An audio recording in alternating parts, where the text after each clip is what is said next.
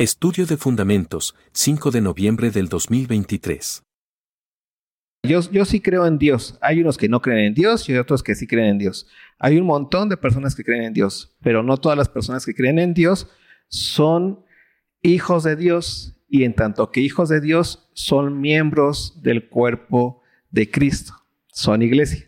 ¿Sí? Cuando tú naciste de nuevo en Cristo Jesús, lo que ocurrió contigo es que fuiste hecho su hijo. ¿Pero en qué sentido? en el sentido en que eres su hijo en tanto que eres miembro de su cuerpo.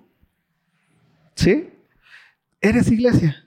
Cuando nosotros hablamos de iglesia y de la iglesia y de que somos iglesia, estamos hablando de que hemos nacido de nuevo como miembros del cuerpo de Cristo. Eso lo estuvimos viendo la semana pasada, ¿se acuerdan? También vimos una característica importante con respecto a ser miembros del cuerpo de Cristo.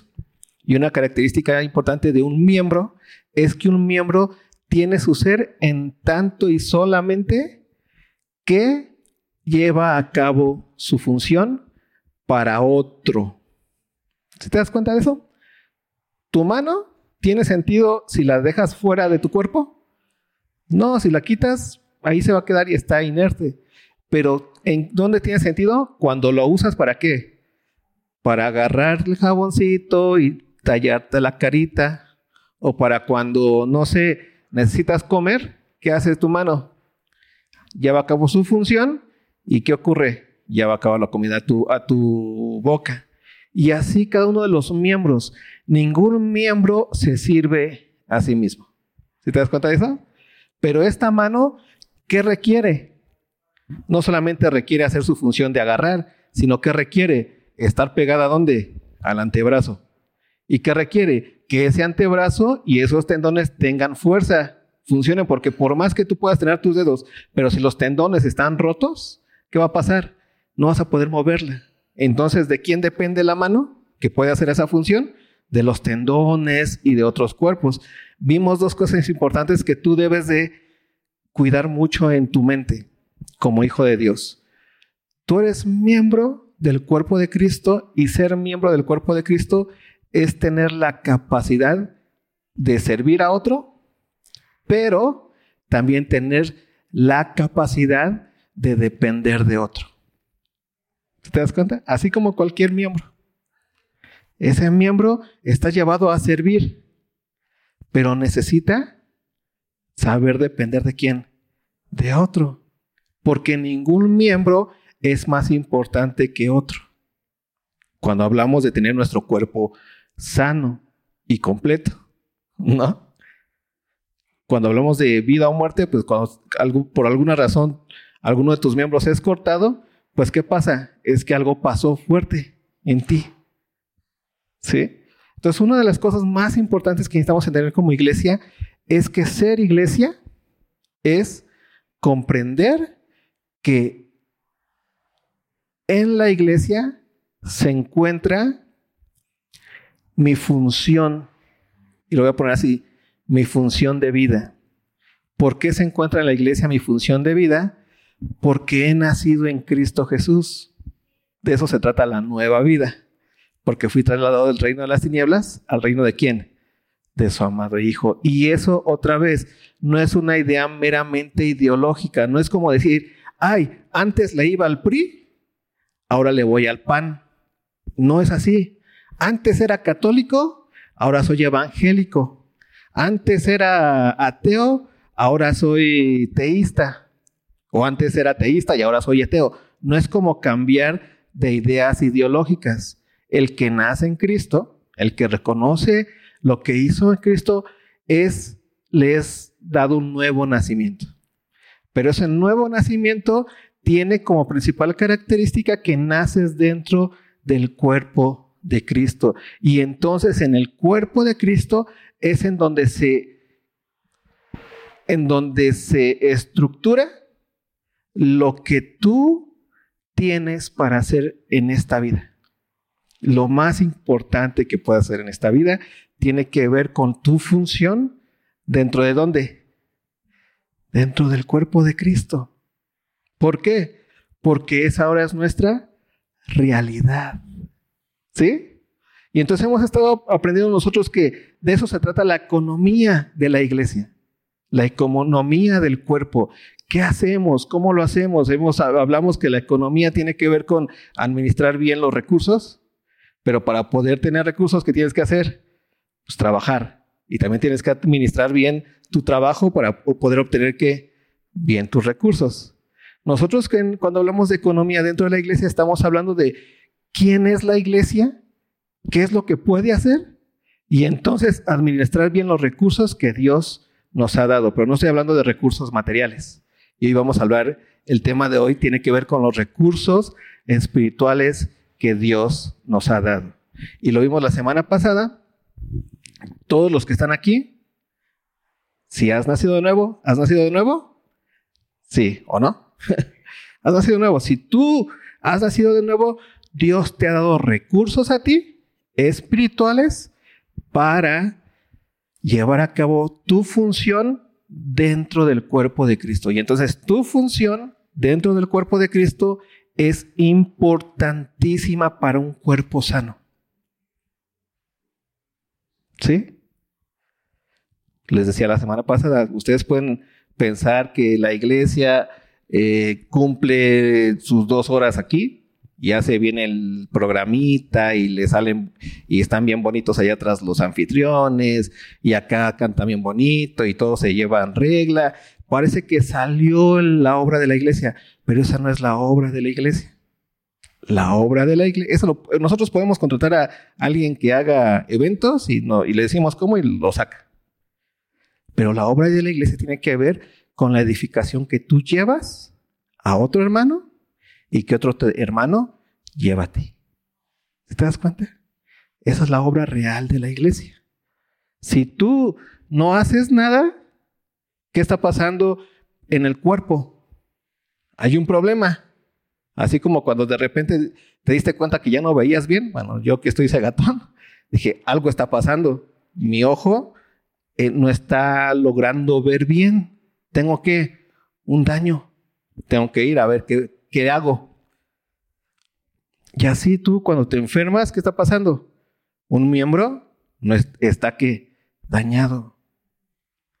Y entonces lo que estamos entendiendo es que tú llevas la, la responsabilidad de la edificación y de la vida de quién? De tu hermano.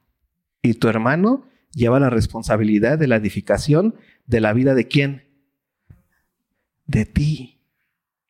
¿Te das cuenta? Porque de repente hemos caído en esta mala idea de pensar que es una cuestión de mi relación con Dios. Yo y Dios. Mientras yo y Dios esté bien, ya alarmé. Allá mi hermano Miguel que se haga bolas.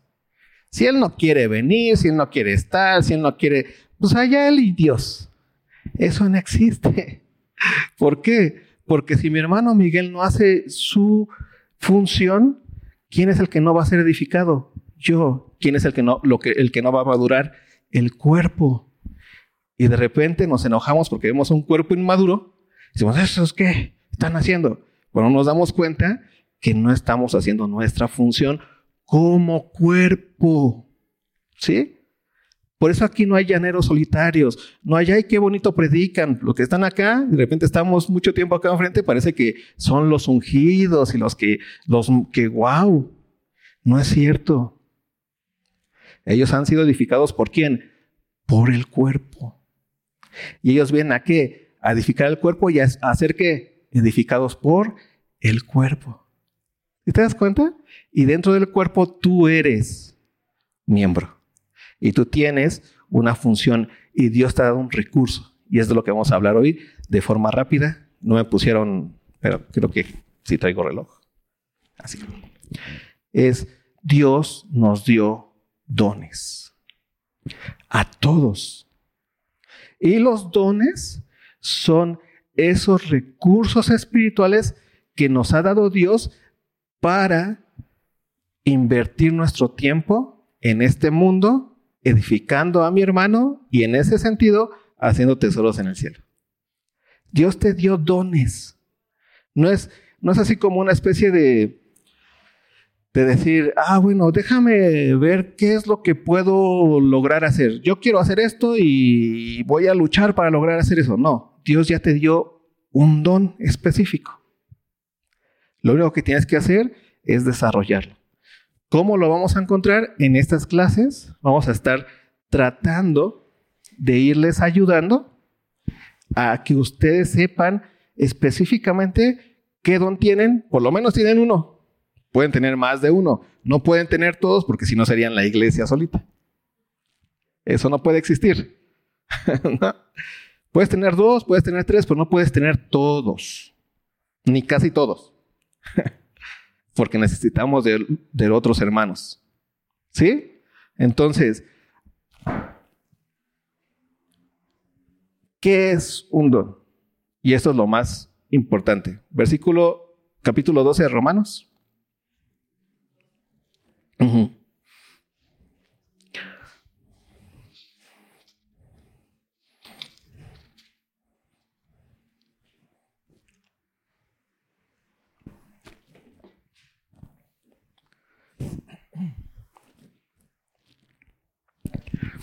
Versículo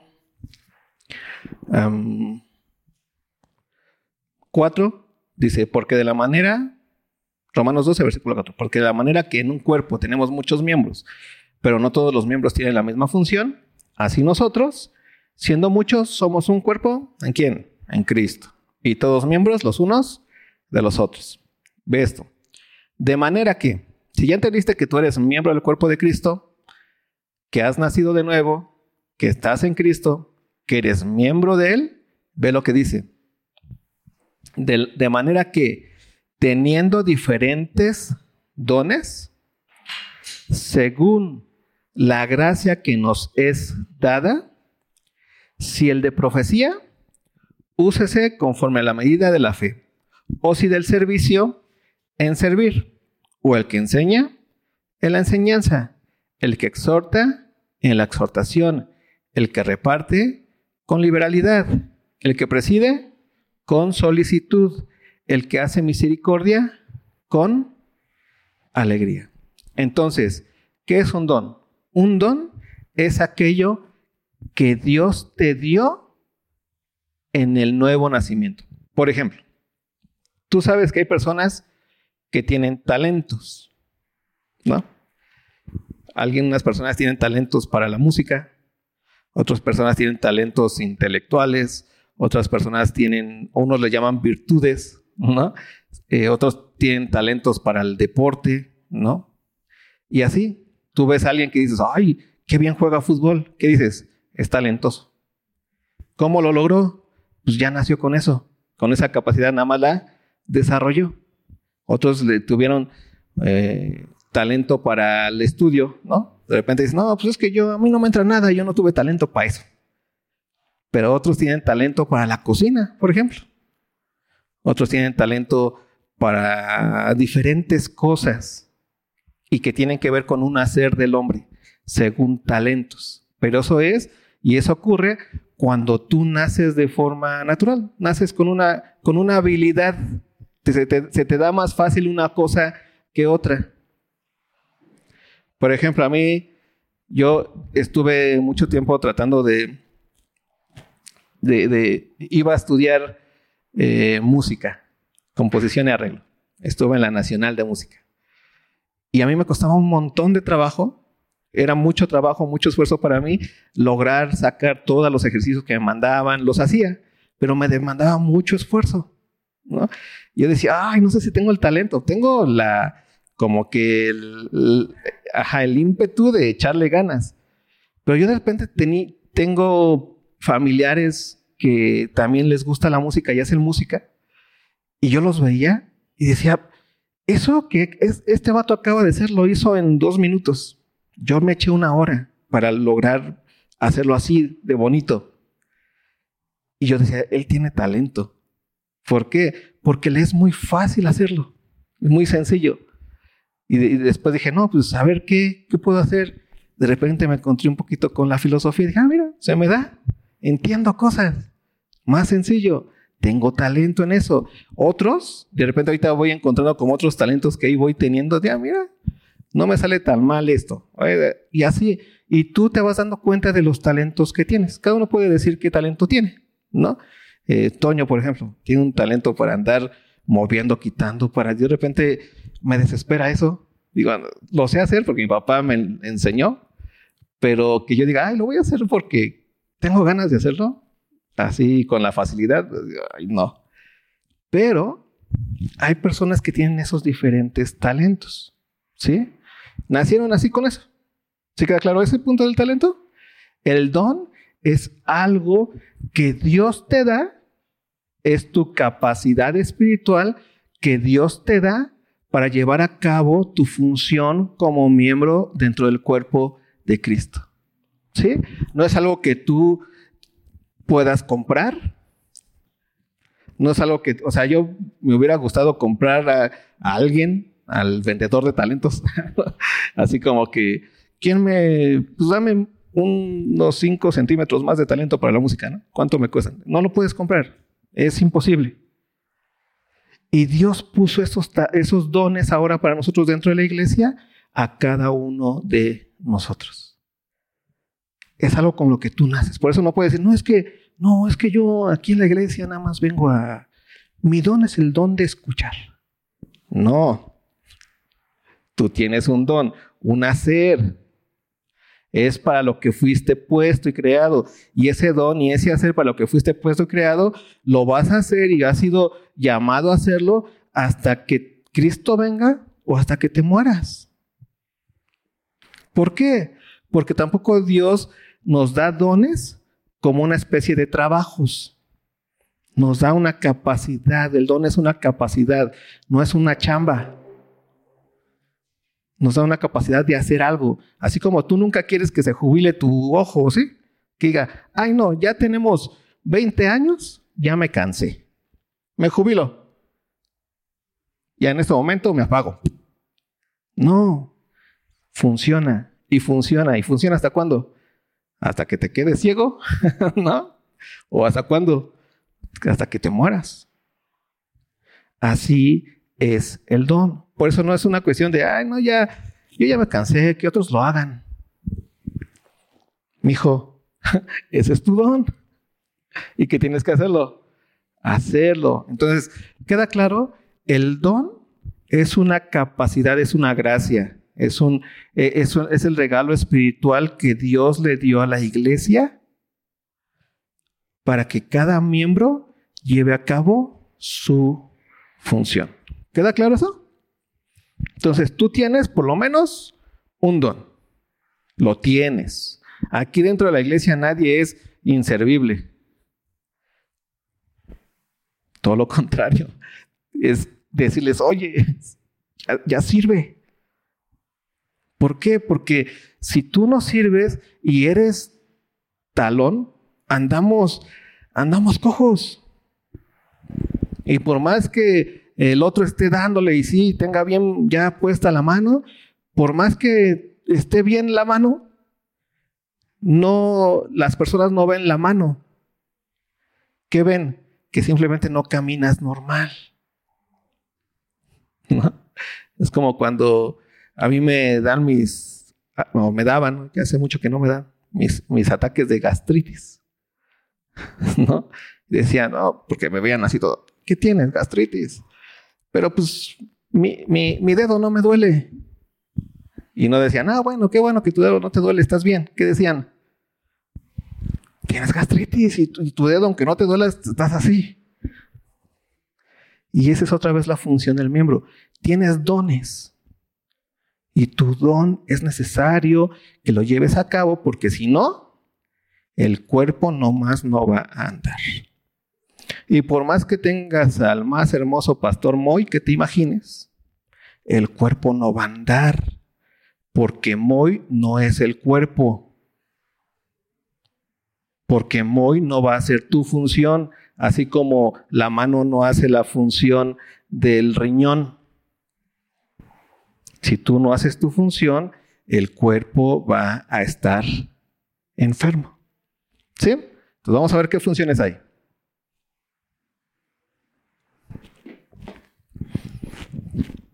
Dice,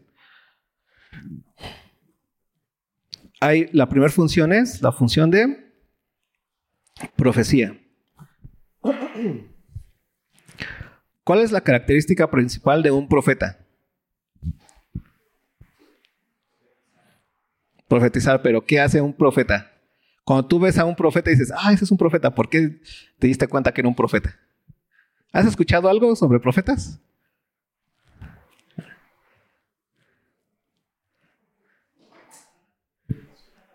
¿Cómo? Predicen, ajá, ¿qué más?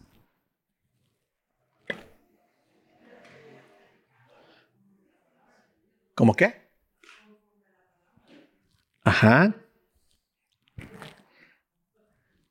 ¿Qué más hace un profeta? O ustedes cuando la idea de profeta que tengan. Predice el futuro. ¿Qué más hace un profeta? Guían. Anuncia. Exactamente. Ok. ¿Qué más? Es como su, su hacer es muy de hablar. ¿No? El profeta, ¿qué hace? Habla. ¿Vale? Una de las cosas bien más importantes es eso, es llevar a cabo un habla. Ahora, el profeta en el, en el sentido bíblico no es alguien que hable en sentido de evidencia, de, de, ver más allá. No es como un profeta que te diga, a ver hermano José Luis, Dios me ha dado una palabra y le profetizo que usted va a hacer esto y esto y esto y esto porque Dios me ha dado una palabra para usted. ¿Eso es el sentido del profeta? Vamos a ver que no. Ve lo que dice. Dice, el de profecía, úsese conforme a la medida de la fe. Para poder hablar, el profeta tiene que tener una medida. ¿Sí? Es como una especie de... Eh, como tu celular. Para que funcione tu celular, tu celular está completamente medido. ¿Y cuál es la medida de tu celular? La medida de la pila. ¿Cuántas veces has tú en tu celular querido que tuviera más pila de la que tienes? Tal vez algunas veces, si es que usas el celular, ¿no? Pero de repente lo vas a tener que utilizar y ese te está acabando el celular. Y entonces, ¿qué comienzas a hacer del celular? La pila. ¿Qué comienzas a hacer? A, bueno, no lo voy a usar ahorita porque todavía no llego a mi casa o no hay luz o cualquier cosa y me voy y necesito hablar por teléfono más adelante entonces no lo, no lo uso, no lo uso, restringes, restringes, restringes. Cuando alguien te da una medida de algo, ¿qué haces? Lo haces y lo usas de forma restringida según lo que te mandaron a hacer.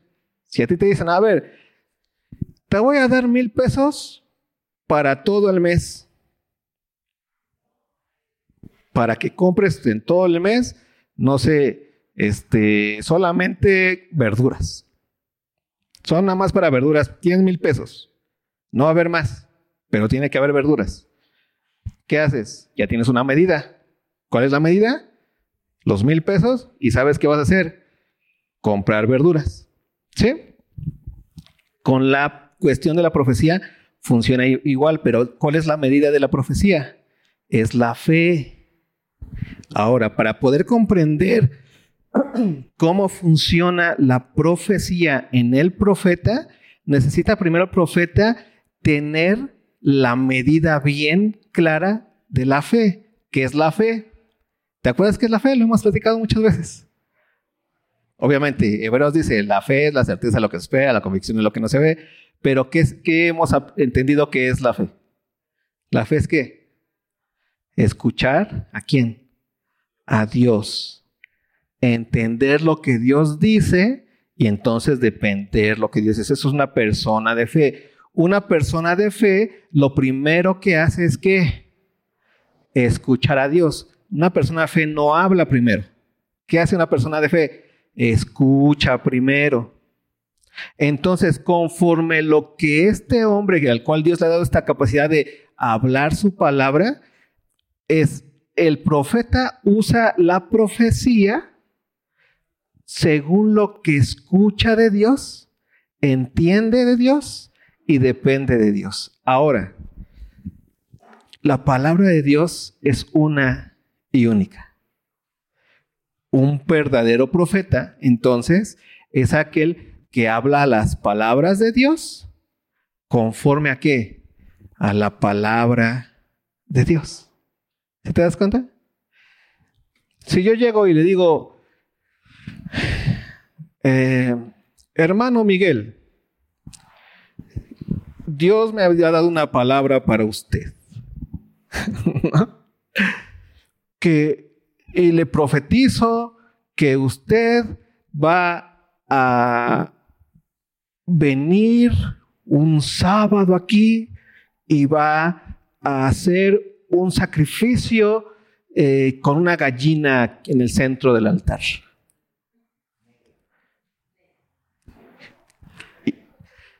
¿Qué va a pasar ahí? ¿Qué vas a decir? Ay, no manches. ¿Por qué? Porque no es, no es conforme a lo que Dios enseña y dice. Ojo, este ejemplo nos es muy fácil. ¿Por qué? Porque obviamente nunca hemos ni siquiera escuchado mal predicado que Dios quiere que se sacrifiquen gallinas en el altar. Entonces, por eso nosotros decimos, ay, no, ese no es profeta. Pero hay muchas veces que como no, no conocemos la palabra de Dios y nos dicen cosas que, que suenan a Biblia, entonces hacemos casos de profecías raras, ¿no? Pero entonces, por eso un profeta que actúa conforme a la medida de la fe, un profeta que, eh, que conoce la palabra de Dios, o alguien que habla la palabra de Dios que es profeta, ¿no? que tiene esta capacidad de don de escuchar, entender, depender de lo que Dios habla y te enseña lo que Dios dice, entonces ese profeta trae edificación a la iglesia. Y ese profeta te capacita a ti por la profecía que está dando, que es de parte de Dios, delante de Dios, para que tú no escuches otras profecías que no tienen que ver con Dios. ¿Sí te das cuenta de eso? ¿De la diferencia? ¿O no? Entonces, ¿qué es el don de profecía?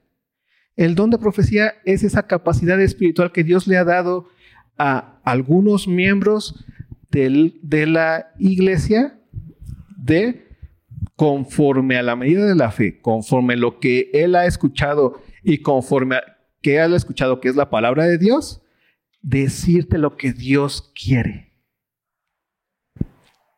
es alguien que te va a decir lo que Dios dice.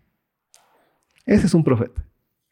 Tal vez ahorita nos cuesta un poquito de trabajo comprenderlo porque todos, la mayoría ya tenemos eh, Biblias y tenemos como eh, directo, ¿no? Eh, podemos llegar directo a lo que dice la Biblia, pero antes no ocurría eso. Y hoy en muchas comunidades tampoco ocurre. ¿no? Hay muchas personas que aún no saben leer, hay muchas personas que no tienen la palabra de Dios en su idioma o en su, dialecto, y entonces ellos confían en qué? En lo que el profeta les está diciendo, pero el profeta es como aquel, hoy yo lo pondría así, como aquel que se pone a leer la palabra de Dios frente a ti. ¿Sí? Ese es el profeta. No es alguien que va caminando y de repente me llegó una revelación. Eso no. No es, las cuestiones espirituales no son así. No y estaba hermano, de repente yo estaba sentado y Dios se me reveló. ¿Qué estabas haciendo? Pues estaba viendo TikTok y Dios se me reveló. Dices, no te creo nada. Si me, estuvieras diciendo, estaba sentado leyendo, y entendí cosas, dices, ah, bueno, está, tu fe está siendo fortalecida y entonces vas a usar la profecía, lo que me vas a decir, conforme a la medida de la fe. ¿Sí?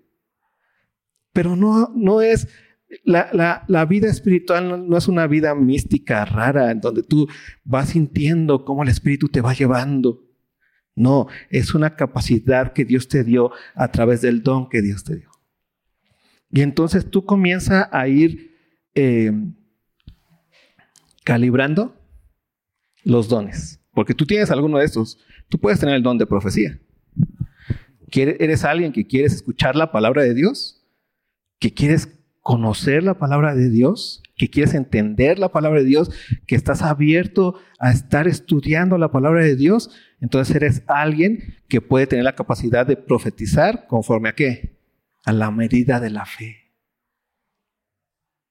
¿Quieres hacerlo? Es algo que a ti te estás pensando tal vez todo el día en lo que estás escuchando de la palabra de Dios.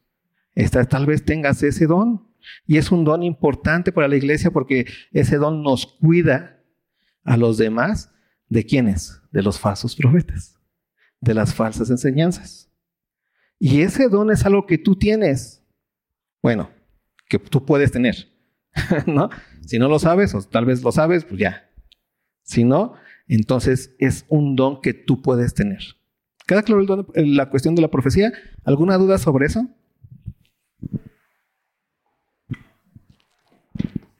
¿Seguro las? Siguiente. Eh, o si de servicio, en servir. ¿Qué es un servicio? ¿Qué necesitas para que tú digas, ay, hoy serví? Es una pregunta capciosa, pero es muy obvia. Cuando algo no sirve, ¿por qué te enojas? ¿O qué le dices? Ah, esto es inútil. O esto no sirve. Mira, se rompió. Cuando algo sirve, ¿qué es lo que te gusta de que sirva? ¿O qué ocurrió? ¿Qué hizo? Ok, te lo voy a poner más sencillo. Si tú necesitas tomar agua y no hay vasos, ¿qué es lo que pasa por tu cabeza?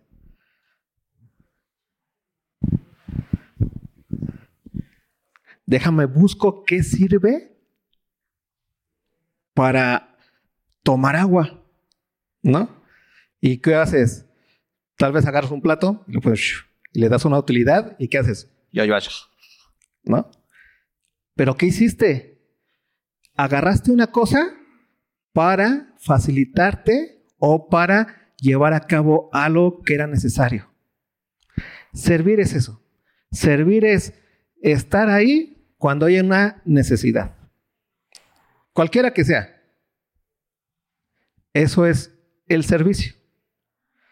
Para que tú sirvas, necesitas, o qué necesita ocurrir, que alguien necesite algo.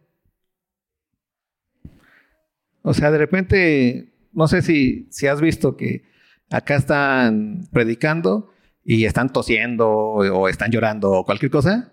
¿Y qué ocurre? Siempre hay alguien que ¿qué hace? ¿Qué está haciendo? Sirviendo. ¿Sí?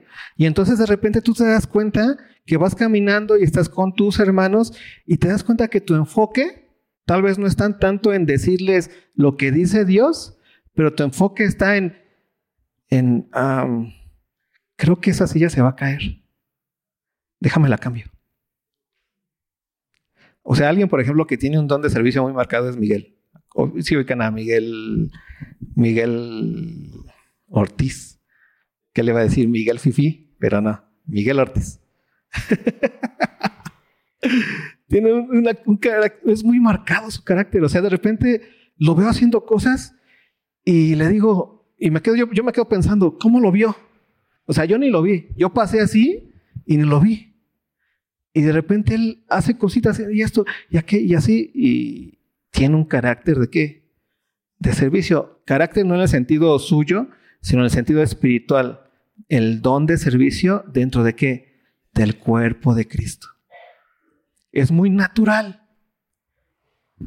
Así como el profeta es muy natural que quiere escuchar primero y después ¿qué hace? Habla las palabras de Dios conforme a la medida de la fe y es, le es muy natural. De repente está la, otra capacidad que es el don de servicio que es muy natural y que de repente ves a los hermanos que dicen, eh, ¿qué traigo? ¿Sí? Como yo lo hago. Es el don de qué? De servicio. El cómo yo eh, hago que la iglesia tenga esto y esto porque yo veo que hay una necesidad. ¿Sí? Eso también es una característica completamente espiritual. Es un don. Parece que es como, no, no es tan espectacular, espectacular como el de profecía. Pero ¿te das cuenta que es, el, es igual de necesario? Entonces, el hermano, o sea, tú ves aquí hermanos que pusieron estas sillas. Y llegas y te sientas cómodamente y ves que hay luz y ves que hay cosas, pero ¿qué hubo ahí? Un servicio. Sí, así que ve checando cuál es tu don. Tienes a fuerzas uno. Y cuando te estamos diciendo que tú tienes un don, es para que lo uses. Y lo que anhelamos es que con estos estudios podamos tener una iglesia que esté funcionando. No porque salen, salen sus cultos dominicales, sino porque funciona, porque se cuida los miembros unos a los otros. ¿Sí? Pero ¿cómo es la capacidad de cuidarnos? Por medio de los dones espirituales. Es la única forma. Hay un hermano que cuida a través de llevar a cabo profecía. Hay otro hermano que cuida a través de llevar a cabo qué? Servicio. Luego me gusta mucho esto porque vea el de profecía, le dice, porque es un asunto importante de la profecía, le dice, conforme a la medida de qué? De la fe. Si el de servicio, ¿cómo lo vas a llevar a cabo? ¿En qué? En servir. Al profeta le dice, primero tienes que escuchar, mi rey. No es hablar por hablar. O sea, ¿cuál es la función del profeta entonces? Primero escuchar y después hablar. Primero escuchar y después hablar.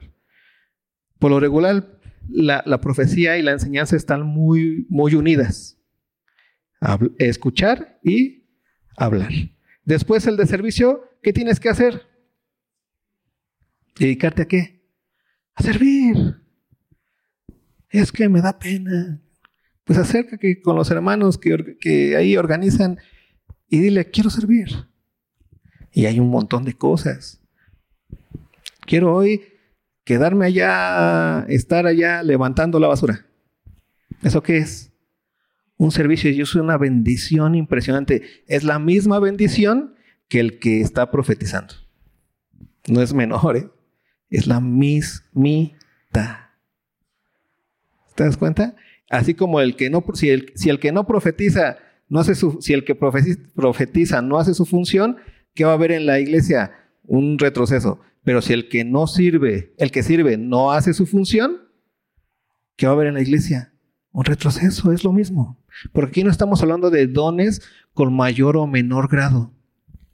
Es el mismo porque el cuerpo es el mismo. No es que digan, ay, es que es que el Toño tiene un espíritu así de esos impresionantes de servicio, bro. No, tiene el mismo el don que tú. Es que Josué cuando enseña, wow, ahí el espíritu se derrama. No, es el mismo espíritu que Dios derramó en donde? En su cuerpo, que es la iglesia, y es el mismo poder y espíritu con el cual Dios quiere que llevas a cabo tu trabajo y tu función dentro del cuerpo. Por eso siempre la pregunta es, cuando hablamos de esto es, ¿cuál es tu don? Porque cuando tú sabes cuál es tu don, sabes que para eso, esa capacidad y esa función Dios te dio en el cuerpo y que no puedes decir, ay, no es que como yo pienso, déjame, me pongo ahora a ver en qué Dios quiere que sirva. O a primero a ver si Dios quiere que sirva. Porque tal vez no sea mi orgullo el que me está llevando a querer servir. No es ni tu orgullo, ¿no? Y Dios si quiere que sirve, que sirvas, ¿qué, tiene, qué, te tienes que estar poniendo a orar? Sirve, ¿qué dice aquí Pablo? O si tienes el don de servicio, ¿cómo? Ponte a orar y después sirve. No, ¿qué dices? En servir. Porque si sigues sí, pensando que vienes a la iglesia nada más a escuchar el show, esta iglesia va a seguir inmadura. Y va a seguir inmadura. Puede llegar a tener shows bien chidos que parece que es una gran iglesia, pero en la realidad va a seguir inmadura. Y venimos de inmadurez tras inmadurez tras inmadurez. ¿Sí? Necesitamos servir. Entonces, hay dos dones que hemos visto hoy. La siguiente semana vamos a ver otros, los otros dos, cuatro dones. Y después vamos a checar los dones conforme ministerio y después los dones conforme a capacidades especiales que ocurren en situaciones especiales. ¿Sí? Y al final vamos a hacer como una especie de tallercito para ayudarte a que tú cheques qué es el don que tienes. Y en pocas palabras, para, dejar, para decirte que dejes de estar sin hacer tu función.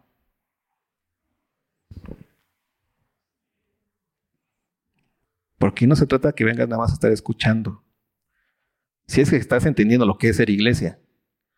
Si tú vienes nada más aquí a un club social dominical, pues bueno, vente y trae buenos diezmos, ya de menos.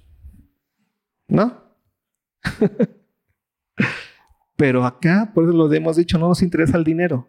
Lo que nos interesa es que tú llevas a cabo tu función, porque solamente así la iglesia va a madurar. ¿Vale? Pues oramos. Toño, ¿nos guías en oración?